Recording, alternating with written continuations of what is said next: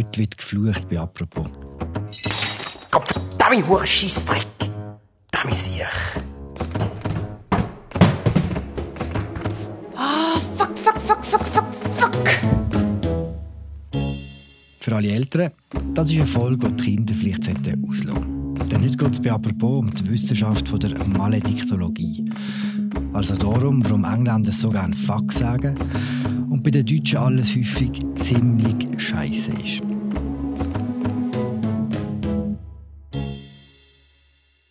Mein Name ist Philipp Loser und mir zugeschaltet ist Sandra Benini, der Tamedia-Experte für Fluchwörter und für ein paar andere Sachen. Hallo, hallo Philipp. Hallo Sandro. Sandra, wir fangen präsidial an. Il y a des mots qui, qui, qui peuvent blesser et je pense que c'est jamais bon de... Wir hören hier Emmanuel Macron, der im Fernsehen im Französischen etwas verteidigt, was er in einem Interview gesagt hat. Was genau hat er gesagt? Ja, er hat gesagt, er will um impfunwillige äh, Personen will er emmerder. Und das ist mhm. eigentlich in den deutschen Medien übersetzt worden vor allem als auf den Sack gehen. Es heißt aber eigentlich etwas Schlimmes, weil da steckt logischerweise das Wort Mächt drin, also Scheiße und Amerde wörtlich übersetzt heißt so viel wie äh, einscheißen, anscheißen. Und ich habe jetzt noch oh. gefragt, ähm, ein Französisch, jemand, der französischer Muttersprache ist, der hat gesagt, das sei eigentlich nicht so schlimm, wie es tönt, weil es häufig gebraucht wird, aber wenn es dann natürlich ein Präsident sagt, dann ist es doch wieder ein ziemlicher Tabubruch. Darum hat das in Frankreich seinerzeit einen ziemlichen Mais gegeben und eine Polemik, dass der Präsident das sagt. Und was interessant ist an der ganzen Sache, ist, er hat das also nicht in einem Fernsehinterview, dass ihm das rausgerutscht wäre oder so, sondern er hat mhm. das in einem Zeitungsinterview gesagt. Und das Zeitungsinterview werden sehr genau gegengelesen von der Presseabteilung vom Elysée und sie haben das Wort drin lassen. Also das ist wirklich ein kalkulierter Tabubruch vom, äh, von Macron und seinen Presseleuten. Eine Konsequenz daraus war, dass äh, die Ungeimpften wirklich Sturm gelaufen sind in Frankreich. Eine andere Konsequenz war, dass du dich aufs Feld von der Malediktologie gewagt hast. Das ist Schimpfwörterforschung. Mit wem hast du geschwätzt zum Malediktologen und was macht er genau? Das ist ein Linguist, ein junger Linguist aus Köln. Der ist Dozent an der Uni Köln. Der heißt Daniel Gutzmann und der beschäftigt sich nicht nur natürlich, aber unter anderem beschäftigt er sich mit äh, Fluchwörtern. Also er ist ein sogenannter Malediktolog. Hat er etwas zum Makro gesagt? Oder, äh? Ja, er hat gesagt, das sei ein gutes Beispiel dafür, dass eigentlich ein Wort, wie schlimm das ist, das hängt nicht nur von seiner Bedeutung ab, sondern es hängt eben auch von der Schwere vom Tabubruch ab, vom Kontext und wer sagt. Mhm. Er hat auch gesagt, das hast du nachher in deinem Artikel geschrieben, wo wir auch in der Episode verlinken, dass es auch fest darauf ankommt, wie man Wörter braucht und an welcher Stelle man sie einsetzt vom Satz. Kannst du uns ein Beispiel geben, zum Beispiel mit dem Wort verdammt? Ich muss vielleicht zuerst sagen, Malediktologie studiert Fluchwörter mhm. unter verschiedenen Aspekten. Semantik, also Bedeutung, Grammatik der Fluchwörter, wann braucht man sie, sogenannte soziolinguistische Verwendung, psycholinguistisch, also was bewirken Fluchwörter bei dem, wo flucht und bei dem, wo es gehört. Auch neurolinguistisch ist ja sehr interessant, zum Beispiel sind Kontrolle von der Fluchwörter im Gehirn ist an, an einer anderen Stelle als bei der normalen Sprache. Und das führt hm. zum Beispiel dazu, dass man Fluchwörter sich besser kann merken kann. Es führt dazu, dass an, angeblich bei Alzheimer-Patienten Fluchwörter länger erhalten bleiben. Also Fluchwörter sind im Gehirn, schon im Gehirn etwas Spezielles. Und was du vorher angesprochen hast, das ist so eine grammatikalische Studie, die der Gutsmann gemacht hat.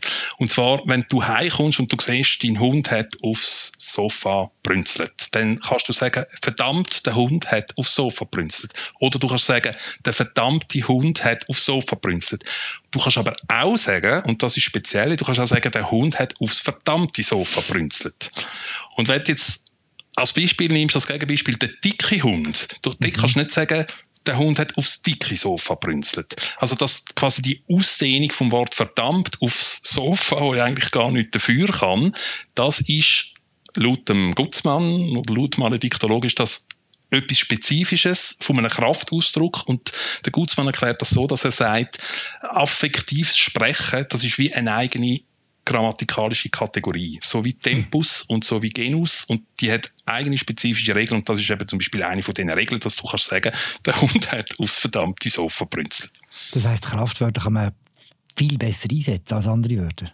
Ja, also in bestimmten Situationen ist es das, wo, wo einem so zuvorderst kommt. Das ist übrigens auch eine interessante Theorie äh, von den Malediktologen, ist, dass genau weil Kraftausdrücke so impulsiv sind, weil sie häufig mit Emotionen verbunden sind, auch mit Schmerz verbunden sind, dass das so wie der Urbaustein von der Sprache sind. Also dass die ersten sprachähnlichen Äußerungen, wo, wo der, Me also der Mensch oder der, irgendwie der, in Urzeiten gemacht worden sind, sind unter Umständen Fluchwörter gewesen oder mhm. fluchwortähnliche Äußerungen. Ja, Menschen auch von sich auf, auf den Daumen halten und dann so genau, genau. losflüchten. Genau. Was braucht es, dass ein Wort zu einem Kraftausdruck oder zu einem Fluchwort wird? Das Wichtigste ist der Tabubruch und das erklärt auch, wieso das in unterschiedlichen Ländern und in unterschiedlichen Kulturen teilweise unterschiedlich ähm, geflucht wird. Also es gibt verschiedene so Tabubereiche. Das eine ist der religiöse. Äh, das heißt, in religiös prägten Ländern und Gesellschaften gibt es vermehrt oder mehr religiöse Flüche. Zum Beispiel auf Italienisch gibt es Por Porca Madonna das gibt's eigentlich auf Deutsch nicht, oder Schweinemadonna, oder Diogene ist auch ein Fluch, mhm. den wir so nicht kennen, oder? Den Gott mit, mit einem Hund gleichsetzen. Dann ein weiterer wichtiger Bereich ist Familie wo bei uns eigentlich auch nicht üblich sind, oder? Beleidigung von der Schwester, Beleidigung von der mhm. Mutter. Wenn die Materazzi gegen einen Sidan austeilt. Genau, genau, dort war genau so ein Fluch gewesen, oder? Er hat, mhm. hat, seine, hat gesagt, seine Schwester sei Nutte. Oder auf Italienisch gibt es auch Limortacci, oder? Also Beleidigung von der toten Angehörigen. Ja, das ist ein weiterer wichtiger Bereich. Dann gibt's, der ist eigentlich relativ universell, der von den Genitalien, Sex. Und dann gibt es den sehr wichtigen Bereich, vor allem fürs Deutsche, von Fäkalien. Mhm. Und dann gibt einen kleineren, ähm, so von Krankheiten. Das ist auch noch etwas Spezielles. Das sehe ich im Niederländischen relativ häufig. Da wünscht man sich Krankheiten an. Okay. Dass man sich krank, also ich wünsche dir Polio an den Penis. Und das, ja, das gibt's, ist eigentlich seltsam. Niederländisch ist ja relativ eng verwandt mit dem Deutschen. Im Deutsch gibt's das eigentlich nicht. Niederländisch sagt das häufig. Also, ja.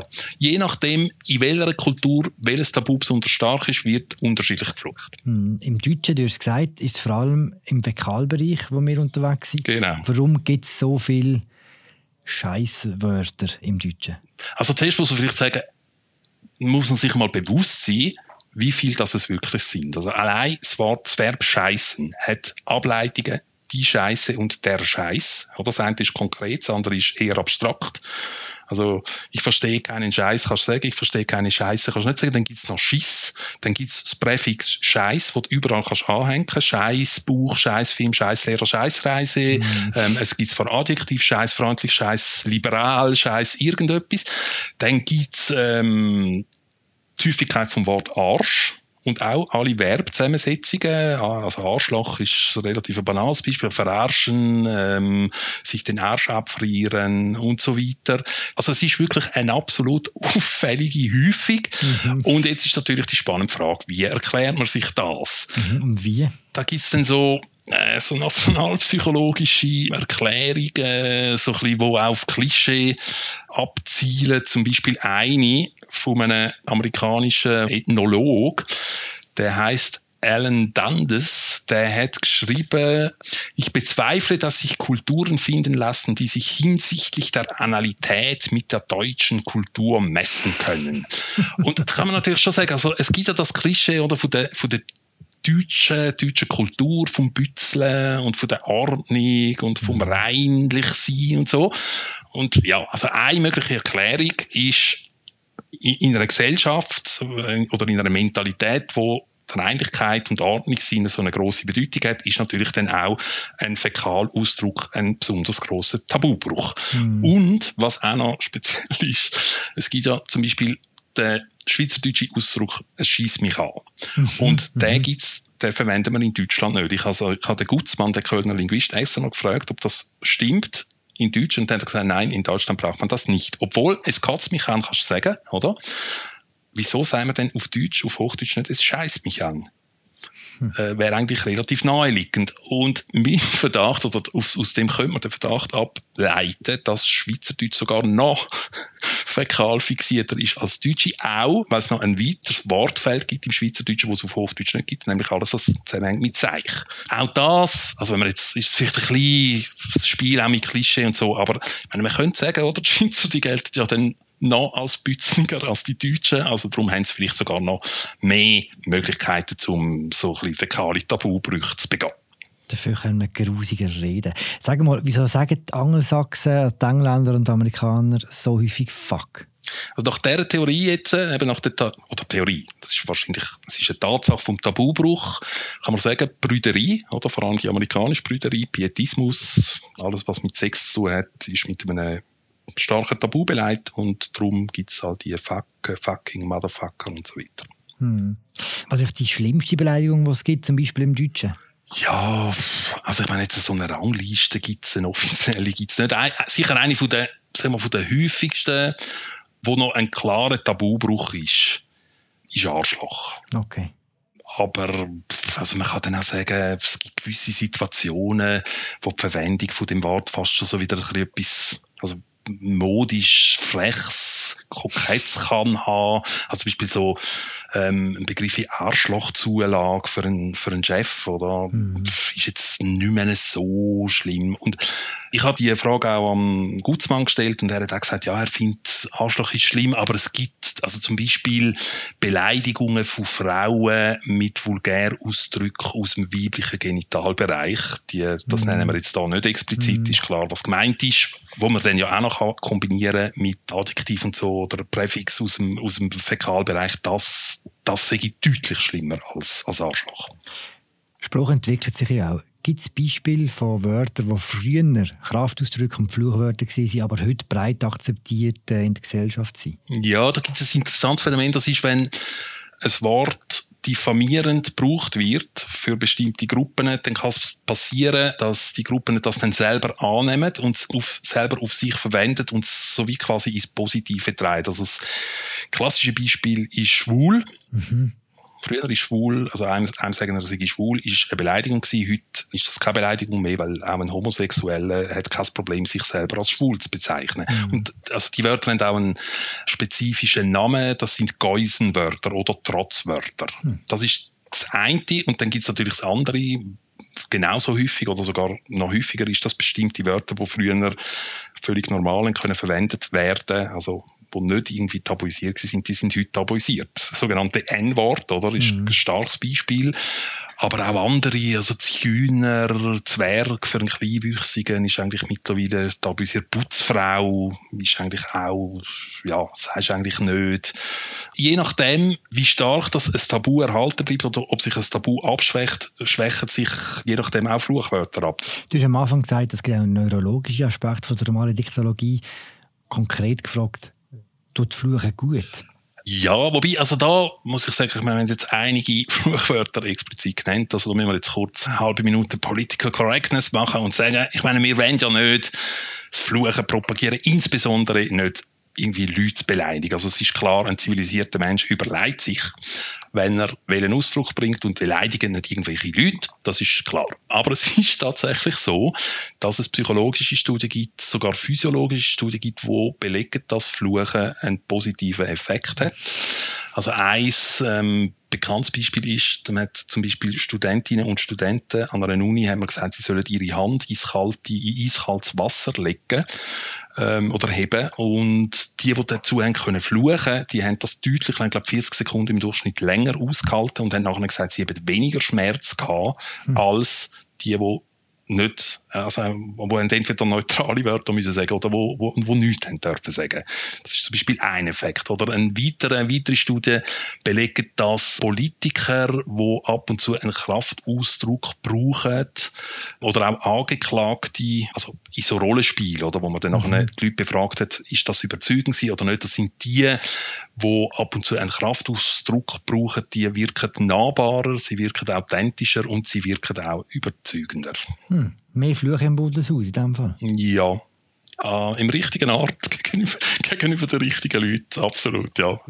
Mal schauen, ob das jemand äh, jetzt übernimmt. So. Zum Schluss, Sandra, kannst du jetzt noch ein Best-of von den schönsten Flüchen aus, aus aller Welt geben? Ja, ich habe da einige zusammengetragen, da gibt es wirklich witzige. Also zum Beispiel, ich lese mal ein bisschen vor. Ich furze in den Bart deines Vaters. Persischer Fluch. Dem Köter sollen alle Zähne ausfallen, bis auf einen, damit er Zahnweh haben kann. Ein jiddischer Fluch, wenn man in einen Hundehaufen tritt. Ich ficke deine Sonne, Serbien. Ähm, das haben wir schon gesagt, Krieg Durchfall von hier bis nach Harlem oder Krieg Polio an den Penis, niederländische Flüche. Denn ich werde die Hure sein. Ähm, sagen wir auf Russisch, um die Wahrhaftigkeit von einer Aussage zu bekräftigen. Dann Eselssohn, das ist auch eigentlich fast noch poetisch, oder? Und dann sagst du, hey, du Eselssohn. Dann möge der dann noch dein Klo treffen, Albanien. Möge die Elster von deinem Gehirn trinken, ebenfalls Albanien. Deine Mutter ist eine große Schildkröte, China. Und dann der ist wirklich witzig. Bulgarien. Deine Gehirnzelle fühlt sich einsam. Also eben, Fluchen kann eben wirklich auch ähm, kreativ und poetisch sein. Danke, Sandra, für den Rundtrip durch die Welt vom Fluchen. Sehr interessant gewesen. Gern geschehen, gern geschehen. Und äh, ja, kein Scheiß, würde ich sagen. Danke, Sandro. Das war sie, unsere aktuelle Folge von «Apropos». Im täglichen Podcast vom Tagesanzeiger und der Redaktion der Media. Wir hören uns morgen wieder. Morgen dürfen auch Kinder wieder zuhören. Mein Name ist Philipp Loser. Ich habe geschwätzt mit Sandro Benini.